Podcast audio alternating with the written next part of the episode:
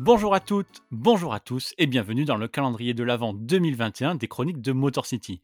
Tous les jours du mois de décembre, on va avoir un nouveau podcast où on rend hommage à un joueur des Pistons oublié, ou en tout cas vous allez voir au moins un joueur qui n'a pas été All-Star sous les couleurs de Détroit. Et on va parler de pas mal de joueurs très intéressants, surtout aujourd'hui. Et justement, pour ce 3 décembre, je suis très content d'accueillir dans ce podcast bah, quelqu'un que vous connaissez forcément, puisque c'est Bastien du média Trash Talk, plus grand média basket aujourd'hui en France, tout simplement, qui nous fait l'honneur de venir parler dans les chroniques. Salut Bastien, comment ça va? Bah salut mon cher, merci à toi pour l'invitation. Alors je sais que les, fans de Détroit, il y en a, il y en a plein, hein, grande franchise mythique. Donc euh, content de participer à ce, à ce calendrier de l'avant. Je, sens qu'il va y avoir deux trois légendes oubliées qui vont être mentionnées. Les 4 ou 5 euh, fidèles fans des Pistons en France te remercie de penser à nous. oh arrête, vous êtes beaucoup plus nombreux que ça. Bah, on verra, on verra. Maintenant qu'on a des Français dans l'équipe, au moins un Français maintenant, euh, ça peut toujours aider. En tout cas, toi, Bastien, l'oublié que tu as choisi de mettre à l'honneur aujourd'hui, bon, ben, il n'a d'oublié que de nom, vous allez voir, parce que c'est Tishon Prince, 792 matchs avec 3 entre 2002 et 2013, puis de nouveau en 2015. Mais il peut être dans ce calendrier parce que très injustement, il n'a jamais été All-Star. Bastien, est-ce que tu peux nous dire pourquoi tu as choisi ce joueur-là? Alors c'est vrai que j'imagine pour les, pour les fans des Pistons, quoi, t'es Sean Prince, oublié, mais souvent j'ai le sentiment lorsqu'on dessine ces Pistons, qui moi m'ont marqué, hein, je suppose, la plupart savent que je suis né en 90, donc j'ai grandi avec les Pistons des années 2000, pas trop les Bad Boys, j'étais plus un projet à l'époque. Et, et, quand, on, quand on grandit avec ces Pistons des années 2000, et je dis bien des années 2000, parce qu'on fait souvent le focus sur 2004, mais c'est un niveau de domination qui est énorme sur plusieurs saisons. Bah, on parle souvent de Rip Hamilton parce que c'est le masque et c'est le scoring. On parle de Mr. Big Shot parce que c'est Sean Billups et puis c'est les frères Wallace. Et puis il y a probablement Darko Milicic qui vient et puis il y a Larry Brown. Et puis tu te souviens d'autres mecs qui sont venus contribuer et puis Ron Stucky. Et... Ah putain, c'est vrai qu'on avait oublié Tayshaun Prince. À chaque fois, on oublie Tayshaun Prince. J'ai ce sentiment-là. Donc ça, c'est la première raison. Les autres, elles sont aussi très personnelles je ne suis pas haltérophile, certains ont peut-être pu le remarquer. Et donc, quand je grandis et que je vois Tayshaun Prince, je me suis identifié aussi à un rôle délié, col bleu, qui fait le travail défensif, qui a des bras interminables et qui fait chier et qui, qui s'envole au premier coup de vent. Donc, pour ces raisons-là et plein d'autres, c'est aussi un joueur que j'ai beaucoup aimé et qu'on sous-estimait, j'ai décidé de rendre hommage à Have You Met the Prince? Tayshaun Prince c'est pour ça aussi que dans ce calendrier que j'ai nommé euh, de façon euh, très sommaire les oubliés, euh, je voulais juste des joueurs qui n'étaient pas All-Star. Parce qu'en fait, effectivement, il y a pas mal de joueurs assez emblématiques des Pistons, titulaires ou remplaçants, mais là pour le coup, Prince, on parle vraiment d'un vrai titulaire, ben, qui n'ont pas eu les honneurs du All-Star Game et par exemple, Prince, peut-être que le, le, plus représentatif de cet oubli, c'est en 2006, quand on a quatre Pistons au All-Star Game. On a les deux Wallace, on a Sean Billups, on a Rip Hamilton, mais on n'a pas Sean Prince.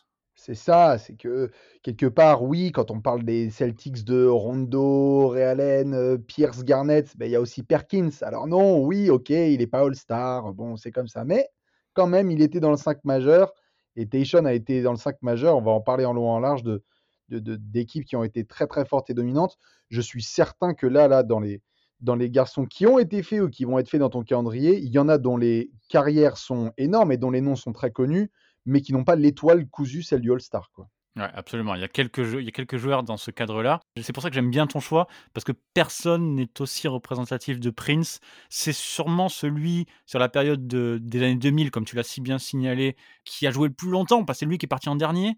Euh, il a ben énormément contribué, même depuis le début. Si on reprend l'histoire au tout début, c'est sur sa saison rookie, euh, quand Rick Carlisle le met euh, titulaire, c'est juste un remplaçant, il joue pas beaucoup de matchs, et Rick Carlisle le met titulaire pour la fin des playoffs parce qu'il se dit ce mec-là, ça va être mon 3 défensif qui va pouvoir jouer à côté de Rip Hamilton, de Sean Billups, sans vouloir manger tous les ballons. C'est exactement le, type de joueur que j'ai besoin pour gagner un titre, en fait. C'est ça. C'est, il, y a les, il y a les débuts. Alors, je sais pas comment est-ce que tu veux commencer, mais tu vois, je me, je me redisais, putain, tu sais que je me, je me refaisais là pour, préparer l'émission un peu les, les, les, types qu'a connu Tayshaun Prince.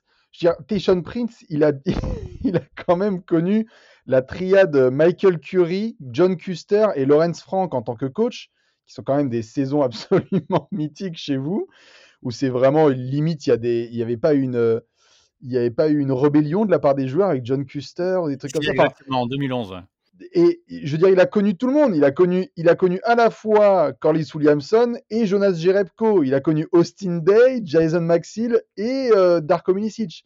Donc c'est, je trouve que c'est un visage qui représente tout un pan de l'histoire de Détroit et qu'on ne mentionne pas assez souvent. Mais comme tu le disais là, le, les débuts avec, avec Carlisle et puis même comment il débarque de, de Kentucky, si je dis pas de, de, de, de bêtises, c'est très inattendu en fait, les débuts de Tejan Prince. Ouais, c'est inattendu et et tout de suite, en fait, ce ce mec va devenir le le titulaire. Il va être super important en 2004, il va être super important en 2005 et c'est lui, tu l'as dit, il dure jusqu'à 2013 là, avant d'être échangé, chez les Grizzlies, un bel échec d'ailleurs mais le gars reste de 2003 à 2010, il fait une décennie à Détroit. Il voit la construction de cette équipe qui va gagner le titre, il voit après la déchéance, tu l'as cité aussi, 2011, là, euh, Michael Curry avec Iverson, ensuite John Custer, ensuite Lawrence Frank, c'est des, années catastrophiques. Mais lui, il est toujours là, il reste plus longtemps que, que Ben Wallace, il reste plus longtemps que Rashid Wallace, il reste plus longtemps que Rip Hamilton, il reste évidemment plus longtemps que Sean C c'est pour ça que j'aime bien ton choix, parce que je trouve que c'est vraiment un oublié. On, ne le citerait pas tout le temps. Et d'ailleurs, si je peux rebondir là-dessus, actuellement, les maillots qui ont été retirés de cette période-là, ben, on a eu Big Ben, on a eu Rip, on a eu Fancy. je sais pas si on aura, si on aura Teshon Prince en fait. Mais c'est un scandale parce que, un scandale. Après, c'est chacun son truc. Nombreux savent que je, suis aussi assez fan d'autres franchises, dont, dont San Antonio et Atlanta, et j'ai toujours été très touché que à San Antonio, il retire le maillot de Bruce Bowen. Parce que statistiquement, ce n'est pas extraordinaire, mais, mais, tu, mais on parle d'un pilier d'équipes qui ont été très très fortes. Et, et tu vois, c'est marrant parce que en ayant, comme toi et toi encore plus avec toute l'histoire que tu sais sur les Pistons, en, ayant revisité un peu l'histoire des Pistons au fil des années, tu, tu réalises même en termes de réflexe que on pourrait prendre plein d'exemples. Regarde les finales de 2004. Moi, j'ai, à ce moment-là, j'ai donc 14, 13, 14, 15 piges, donc c'est la fin de l'hégémonie, Lakers, etc. Et, de voir si cette équipe avec Peyton, Malone, Shaq et Kobe va réussir. Mais moi, j'ai un souvenir très fort, mais très isolé, de Kobe qui, qui en a marre d'avoir ce type collé à son short pendant les finales de 2004. Mais on ne parle que, on ne parle que de Sean Billups, un des rares MVP, comme André Godola, blablabla, blablabla, qui n'a pas été non plus dingue ensuite en, carrière individuelle. On parle de euh, coaching de Larry Brown, de Big Ben face à Shaq, de, Rachid Wallace qui tient tête au, secteur intérieur. Mais quand est-ce qu'on parle de la défense de Tayshaun Prince sur Kobe, quoi?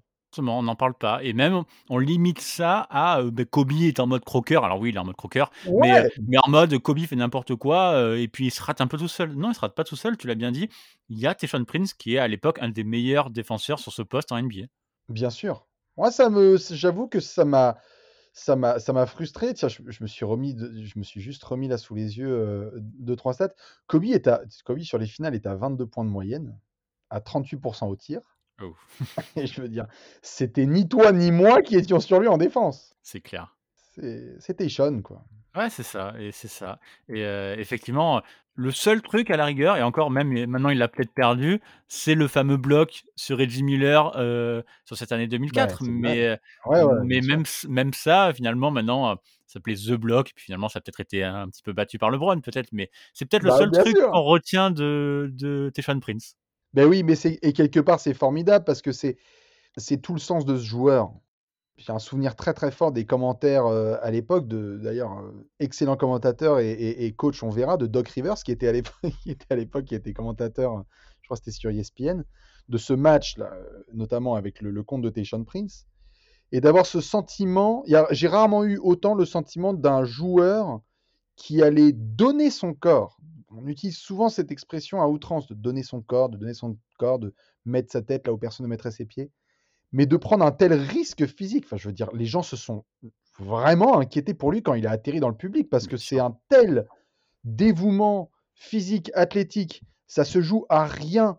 C'est Space Jam en fait, tu vois, le bras qui s'allonge de, Jordan. Et moi, il y avait quelque chose de, ça. Je, sais que j'exagère pour certains, mais il y avait quelque chose de d'assez alien avec ce contre et en effet, on le retient, mais lorsque tu demandes à des gens là, et je pense qu'il y, en a qui nous écoutent et peut-être qui ne sont pas forcément des, grands fans des Pistons, mais quand tu as eu le compte de LeBron en 2016, les gens après ont ouvert les débats, ont dit c'est quoi les plus grands comptes de l'histoire? Alors oui, au bout d'un certain moment, certains ont dit et, et, et Prince, etc. Mais si s'il y a personne qui fait ça, il y en a d'autres des comptes qui vont être mentionnés et je peux te garantir que Tayshaun Prince, ça va arriver, mais en en mention honorable en fin de top 15, quoi. Bien sûr. Parce qu'il est oublié, par définition. Exactement, c'est pour ça que malgré, bon, on peut se dire, voilà, heu, Prince, voilà, pilier, il a gagné le titre et tout et cetera. Non, ça reste par essence le joueur oublié, parce qu'il a pas été All-Star, parce que c'est un joueur de l'ombre, parce que c'est un spécialiste défensif. Voilà, c'est pas le c'est pas le mec que et puis parce qu'il a fait aussi toute sa carrière ou quasiment à Détroit, qui n'est pas la franchise la plus médiatisée évidemment, même dans dans les bonnes années où ils ont filé les finales de conférence. Je regardais un petit peu Bien les sûr. saisons, Bastien, pour finir. Est-ce que Tayshaun aurait eu une possibilité d'être All-Star quelque part? En en 2005-2007 peut-être? Compliqué, il y a la il y a la compliqué. conférence, hein. C'est compliqué, en plus, c'est des années, heu, à l'Est, ça bouscule aussi un petit peu, hein. Il y a 2-3 Lascars, heu, bon, pour les plus jeunes qui nous écoutent, on n'était pas encore, je crois, sur des systèmes de de forwards et de guards, hein. Je crois qu'on avait encore des pivots. Ouais. Donc les les les ailiers et ailiers forts étaient dans une catégorie. Donc c'était, c'était une sacrée bataille. Non, oui, les les meilleures années statistiques de Tayshaun, elles sont elles sont là, là, elles sont entre en en 2005, heu, 2006. Moi, je dois avouer que après, ce sont les saisons collectives de Détroit qui font que, mais sur la saison, heu, pour moi, sur la saison 2005, j'ai vraiment le sentiment qu'il est peut-être le 3e meilleur joueur de ces Pistons. Il y a Chauncey et il y Hamilton. Rashid et Ben sont toujours là et font le travail, hein. Mais il y a vraiment, j'ai le sentiment de cap de la part de Tayshaun Prince, qui est le joueur le plus efficace au tir de ce quintet. Il y a que Mac Dice, je crois, qui doit être, heu, qui doit être meilleur au shoot, mais c'est vraiment un leap qu'il fait et il y a y a y a plus d'agressivité, il y a plus de tout, il y a plus de playmaking et du coup, moi, j'ai l'impression que là, il aurait pu l'être, mais bon, c'est voilà, il y a y a du monde à l'époque, quoi. Je suis d'accord avec toi, mais heu, effectivement, quand on regarde la la concurrence, on a du Jermaine O'Neal, du Paul Pierce, Antawn Jamison, LeBron James, Bien voilà. sûr. Je te dis, honnet je l'ai sous les yeux, là, je me suis mis chez les forwards, tu as Paul Pierce, Antawn Jamison, heu, Jermaine O'Neal, tout à fait, qui est donc ailier fort, nom de Dieu, à C'est l'époque, putain. Grant Hill, LeBron, Vince Carter qui est considéré comme un guard et et et voilà, Tu peux c'est rien bon, faire, c'est trop compliqué, quoi. Enfin, je veux dire, j'adore Tayshaun, mais c'est trop compliqué, ouais. Exactement. Et bah, écoute, Bastien, merci beaucoup. Je pense que tu as remis, Tayshaun Prince, heu, un petit peu en valeur, donc ça fait ça fait plaisir. Ah, j'ai je peux en caser une Ah, dernière? vas-y, vas-y, avec plaisir. Non, non, vas-y, je t'écoute. Non, mais attends, je sais pas si ça va te faire rire. J'ai été j'ai été vérifier le All-Star Voting de 2005. Ah, ça m'intéresse. Chez les forwards à l'Est, hein. Numéro 1, Vince Carter. Numéro 2, Grant Hill. Numéro 3, Jermaine. Numéro 4, Rasheed Wallace. Numéro 5, Richard Jefferson. Numéro 6, Antawn Jamison, qui est donc All-Star. Numéro 7, Emeka Okafor. Numéro 8, Tayshaun Prince. Il y a 350 000 votes pour Tayshaun, qui est donc 8e des forwards et c'est peut-être là, en effet, qu'il aurait pu aller jouer quelque chose, mais trop compliqué. Bon, au moins, voilà, on lui a rendu honneur aujourd'hui. Bastien, je te demande pas où est-ce qu'on peut te retrouver, tout le monde le sait évidemment. Dis-nous juste un petit peu, heu heu, l'actu, heu, trash talk qu'on peut attendre pour décembre et surtout qui dit calendrier de l'avent dit décembre, dit Noël, donc il y a peut-être, heu, un livre, que tout le monde peut se mettre sous le pied du sapin.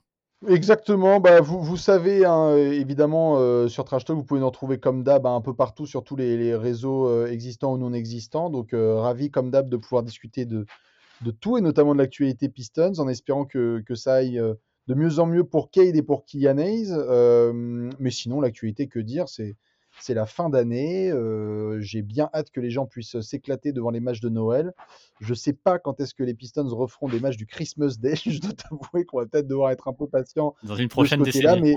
mais voilà, une prochaine décennie, mais sinon, non, si vous voulez vous faire un super cadeau de Noël, comme d'hab, vous savez quoi faire, hein, le plus grand livre de basketball de tous les temps selon Trash Talk. On parle pas mal des Pistons parce qu'il Ouais, y a pas que Tayshaun, il y a pas que les les Bad Boys et les années, heu, 2000, il y a il y a beaucoup de choses à raconter sur l'histoire de cette franchise dont, dont certains sont à l'origine de la création de la NBA quand même. ouais, effectivement, il y a pas mal de belles pages sur les Pistons et et c'est vraiment un bon un bon moyen de connaître toute l'histoire de la NBA.